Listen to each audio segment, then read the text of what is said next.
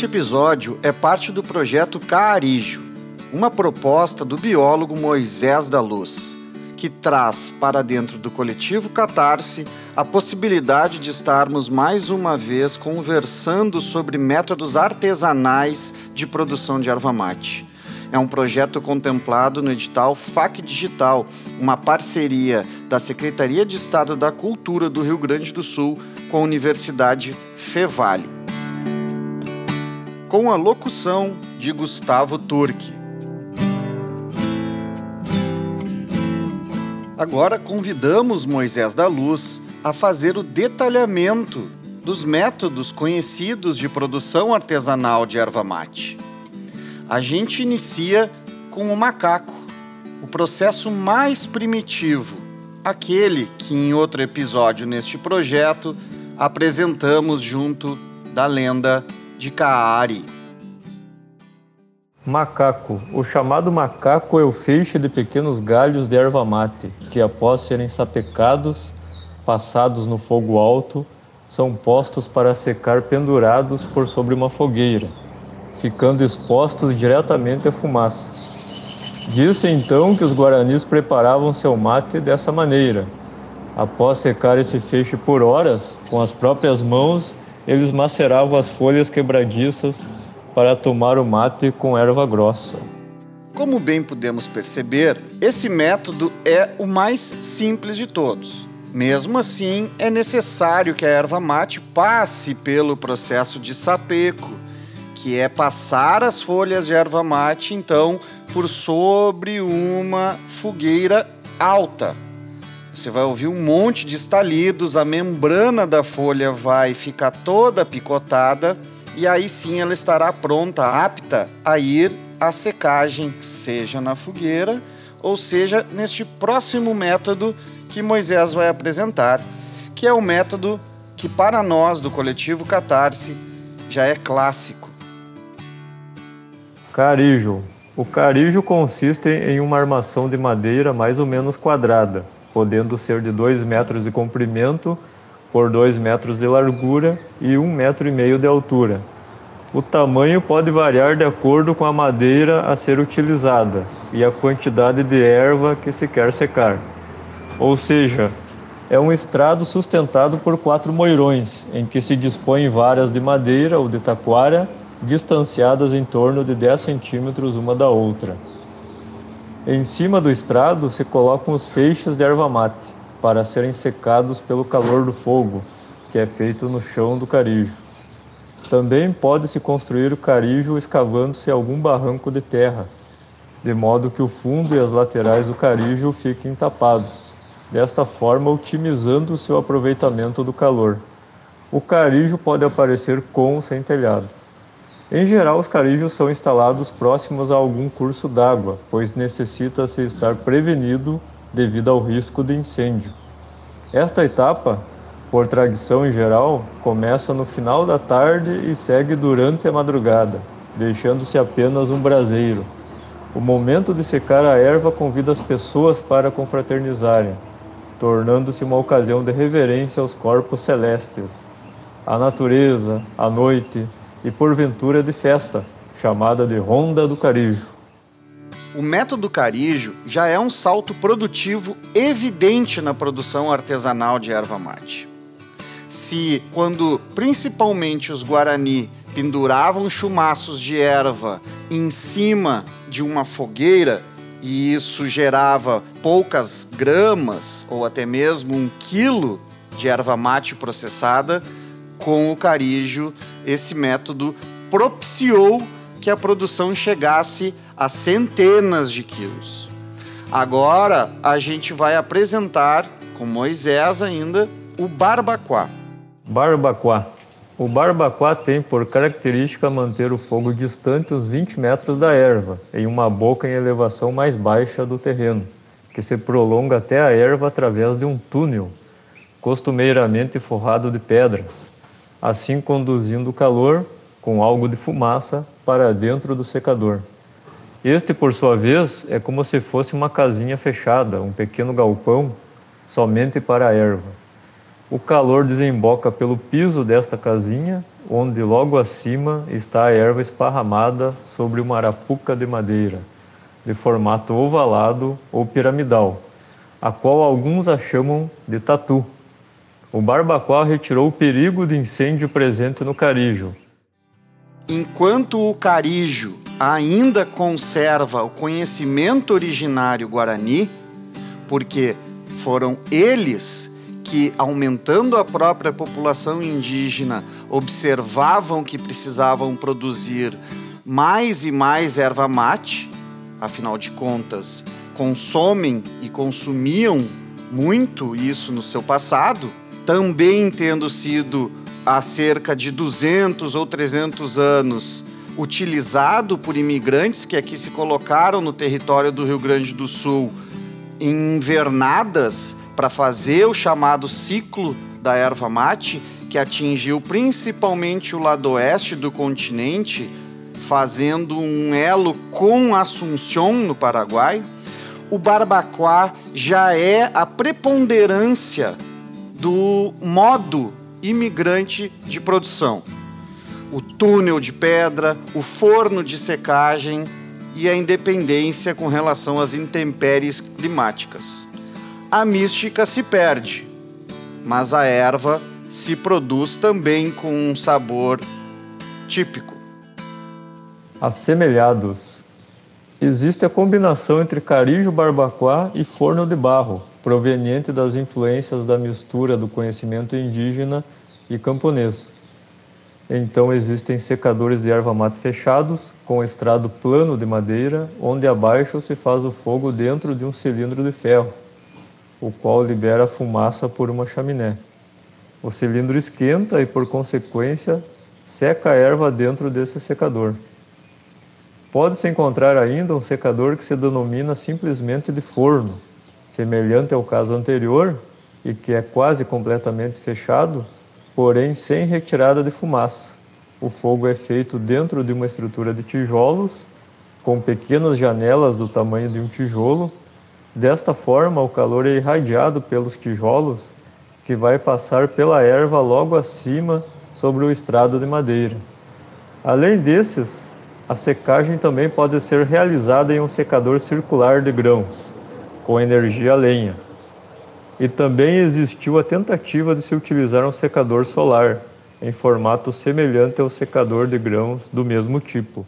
A gente então observa nessa fala final de Moisés da Luz que várias variações existem na produção de erva mate. Em outro episódio, a gente ouviu pessoas contando as suas relações com a produção artesanal. Pessoas dizendo que faziam forno no fundo da propriedade. Então, há N maneiras de se fazer uma erva mate artesanal.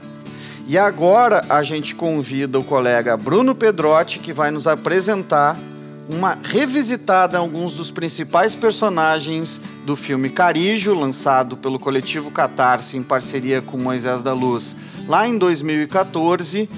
Vamos dar uma revisitada, vamos pegar novamente falas importantes do seu Luiz Pires, do seu Emílio principalmente, mas também conversamos com uma indígena guarani, uma liderança daquela área ali de São Miguel das Missões, a qual também visitamos e conversamos com várias pessoas para a produção do filme.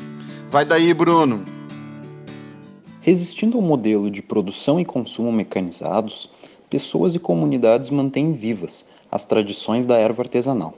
A indígena Mbiá Guarani, da Tequacoenju, fala sobre a relação de seu povo com o mate. É, nós, Guarani, é, é, Guarani Mbiá, a gente tem uma relação muito forte com a erva mate, né? Porque ele ele tá é, sempre teve presente na nossa vida, né? Então a gente tem uma relação muito muito forte, né? até agora, né? que não se perdeu essa relação que a gente teve lá atrás e hoje em dia a gente continuamos. E continuamos tomando chimarrão, né? Então, no nosso dia a dia, o chimarrão sempre está presente. E primeiro que fazemos ao acordar é tomar chimarrão. Então, toma chimarrão entre as famílias. E quando chega a visita, a gente oferece chimarrão. E, ou quando tem reunião, roda de conversa na aldeia, sempre tem chimarrão e é sempre compartilhado. A gente não gostava de tomar chimarrão sozinho, então é sempre compartilhado. Seu Emílio, morador de São Miguel das Missões, conta da origem familiar que o levou ao papel de guardião das plantas. A erva mate já vem desde os meus bisavôs, quando já faziam os carijos campo fora, que existia erva, então eles faziam já não para vender, eles faziam já o que fazia um carijo, repartia, socava, repartia com o outro. E aí eles iam fazendo essa, esse rodízio. E aí eu mesmo aprendi com meu pai. Meu pai também era fazedor de erva mate, mas vem desde os primeiros troncos, né? Luiz Pires, o amigo, também se tornou mestre carijeiro, seguindo uma linhagem de gerações em Panambi. Que relação é que eu sei começa com o do meu avô, porque quando o meu avô distribuiu as terras para os filhos, o meu avô deu para cada um 12 mudas de pé de erva mate para eles plantarem. Então cada um já, já quando casava já tinha uma erva mate. E depois eu, eu aprendi com meu pai a lidar com erva desde de, de, criança. Era pequenotinho ainda e ia para quebrar erva, sapecar, não sapecava, mas que desgalhava. Era assim. Essa foi a minha, a minha relação com, com a erva mate. Erva mate de carijo. Eu tenho muito orgulho. Pena que eu não, não, aprendi muito mais coisas que eu poderia repassar, mas o pouco que eu sei, eu, eu com maior prazer eu repasso para as pessoas que, que, que, se interessam e querem aprender. É isso aí. Isso para mim foi um motivo de, de, de, orgulho até, uma maneira até de, de se fixar mais na terra, porque tu vê essa juventude hoje, todos os universitários, né? Todo interessado em, em, em, adquirir esse, essa experiência com a erva, isso aí é muito gratificante para a gente. É, é muito importante isso aí. Então, incentivando esse consumo, mas tem que ter é, alguém que comece e, e, e vai passando, tem que passar para os outros. Mas só que às vezes muitas coisas tem que ser em forma de cooperativa, eu acho, nas minhas ideias, porque um sozinho sabe como é que é, né? É, é mais difícil. Eu agora com essa a idade avançada, não tenho mais condições, mas eu, eu gosto de ver a fumaça surgindo lá no, no, no carijo, uma carijada de erva, o cheiro da, da erva, é, também já faz bem para a gente. Emílio destaca que é preciso repassar a tradição. Para mim foi muito bom, porque eu já trouxe da, dos anos passados, de ensinar os que estão vindo aí, os mais novos, que já passei para muitos. Eu fico muito feliz nessa, nessa carreira da erva mate aí. A erva mate artesanal é uma erva que tem que ter esse cultivo, manter essa cultura porque ah, os que estão vindo aí, essa criançada mais nova que estão aprendendo, eles têm que ver como é que é uma erva mate pura, porque hoje em dia tu não vai achar uma erva mais como era essa artesanal antiga. Amigo lembra de um dos primeiros métodos usados pelos indígenas na produção da erva. E eles faziam, secavam na, na mata com, com um fecho de, de, de erva sapecada que era dependurado no, no cipó e embaixo faziam o fogo para torrar a erva. Hoje já está diferente. Então que chamavam de, de macaco. O, o seixo de erva que era, ficava de pendurado assim, ficava meio de lado, aí se botava só um cipó, daí ficava meio de lado assim. Fazia um fecho. É, um fecho. Um fecho e, e, assim se Ela é mais barata para ti, não compra no comércio. E, e você sabe que erva você está tomando, que chimarrão tu está tomando. Tu sabe, foi você que fez. Uhum. Tu sabe. Tem, tem, tem toda a, a garantia que que a, a erva não tem. Ela, ela tu, tu absorver um chimarrão daquilo que você mesmo colheu lá do, do pé e transformar naquele gostoso chimarrão ali, isso é um prazer que não é quase inexplicável. Que ela é pura e, e serve para remédio. Que essa de hoje em dia que vem é, tem tanto químico no meio que tu não sente nem o gosto da, da erva mate mesmo. Então essa erva que está vindo aí, que é artesanal, que nós estamos falando, as próprias pessoas podem tomar e dizer que é uma erva pura. Ah, ah, como é que eu vou dizer?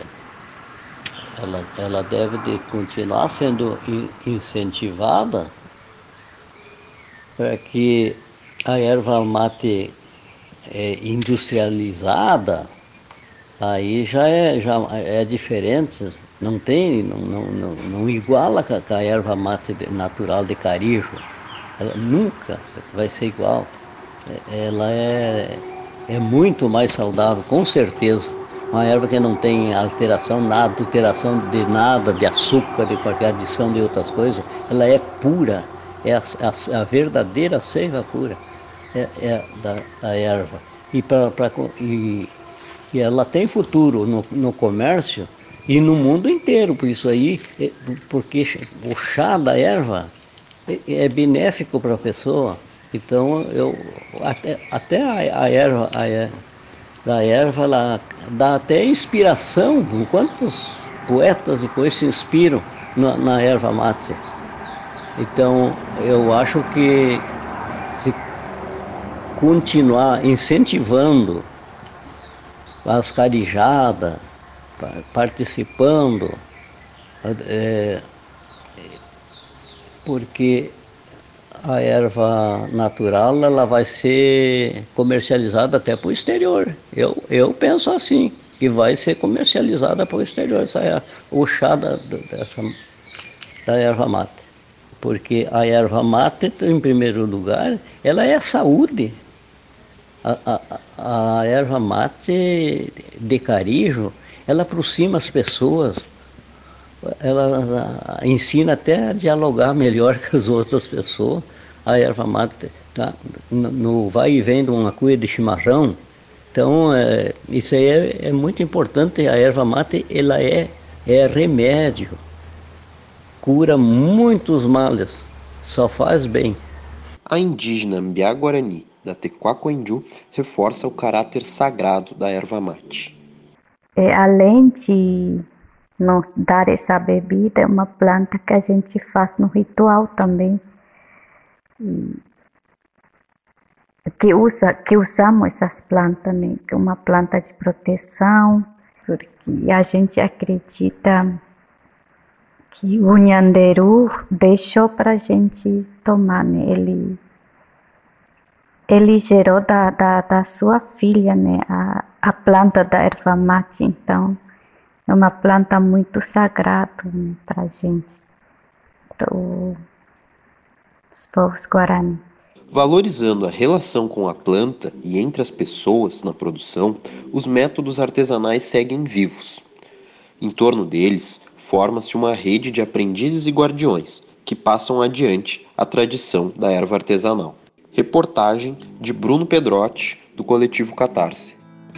O biólogo Moisés da Luz há muito vem envolvido com essa questão, não só do carijo, mas de todo um trabalho sobre produção artesanal de erva mate, uma iniciativa de resistência também da agricultura familiar e, obviamente, dos povos originários que remanescem aqui neste território do sul do Brasil. Bueno, para finalizar, então, a gente pergunta para Moisés da Luz por que, que é importante estudar a produção artesanal de erva mate? A importância de estudar e praticar a produção artesanal de erva mate, ela compreende a manutenção e a preservação de conhecimentos agrícolas e ecológicos ancestrais. Então eu posso chamar de agroecológicos. Uh, esses conhecimentos agroecológicos em geral, não só da erva mate, mas também relacionado a, a diversas espécies da, da agrobiodiversidade, das sementes crioulas, dos alimentos em geral, elas estão ameaçados pela lógica genocida do agronegócio, que prioriza apenas algumas poucas cultivares para exportação.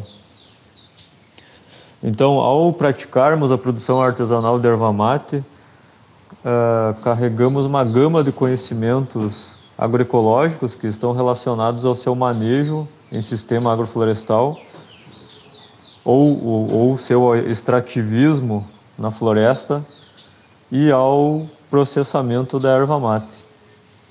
Uh, a própria lenha que se utiliza na secagem da erva mate uh, é um conhecimento muito importante porque temos que saber as melhores espécies para lenha a serem utilizadas na erva mate. Existem diversas espécies de árvores propícias à lenha, assim como existem algumas espécies que não, não são adequadas à secagem da erva mate. Então, em cada aspecto da, do manejo, assim como do processamento, a gente carrega esse conhecimento ecológico, de biodiversidade.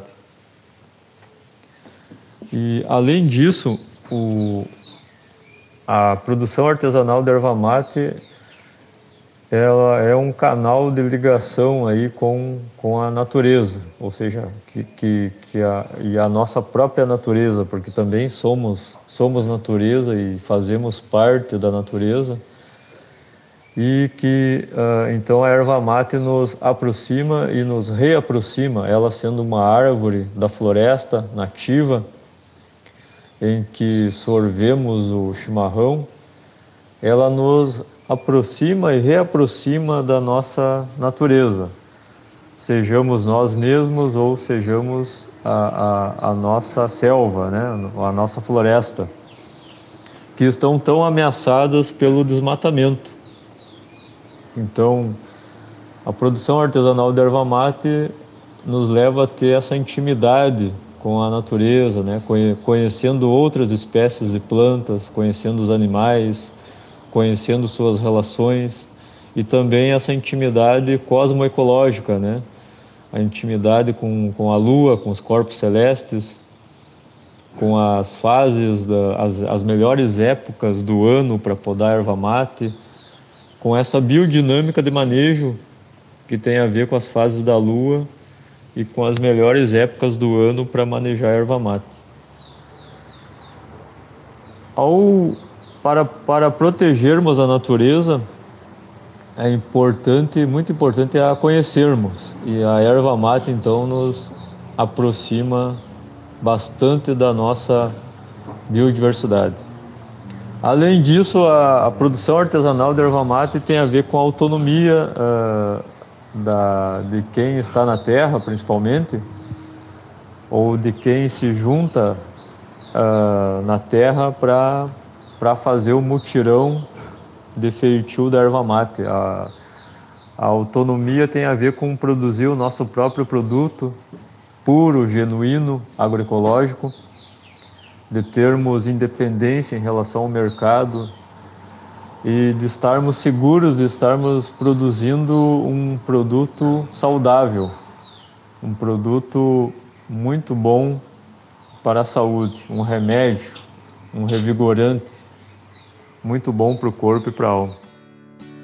E agora, para completarmos a nossa conversa, a questão é se desde que Moisés fez o seu mestrado, fez a sua trajetória já de uma década pelo menos envolvido com essas questões, desde que ele participou da produção do filme Carijo, uma espécie de militância carigeira, né? Será que ele consegue perceber algum tipo de evolução num cenário que inicialmente era de extinção? Uh, será que ele sabe de mais pessoas que andam fazendo carijos por aí? Ou então procurando consumir este tipo de erva? Uh, sobre o cenário da erva mate artesanal, sim, eu percebo nesses mais de 10 anos que estivemos popularizando os carijos no estado, é, houve um, um crescimento aí pela procura da erva mate de carijo.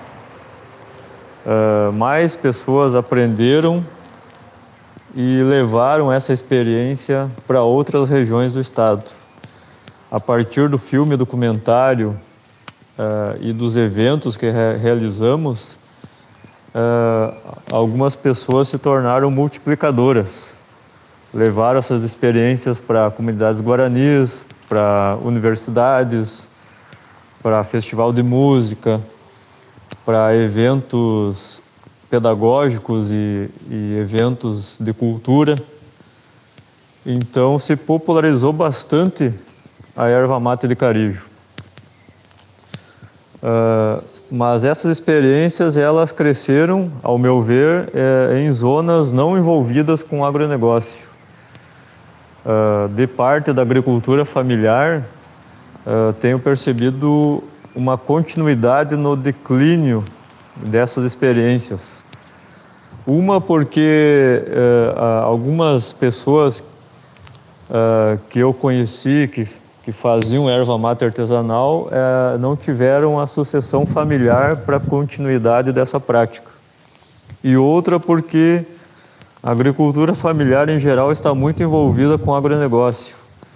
A expansão da soja ainda continua e os poucos pés de erva que, que ainda sobravam uh, foram derrubados. Então, em geral, a, a, os ervais, tanto os, os, os, de antigamente como os pés de erva que sobraram atualmente, eles ainda continuam sendo derrubados uh, em favor da, da lavoura de soja.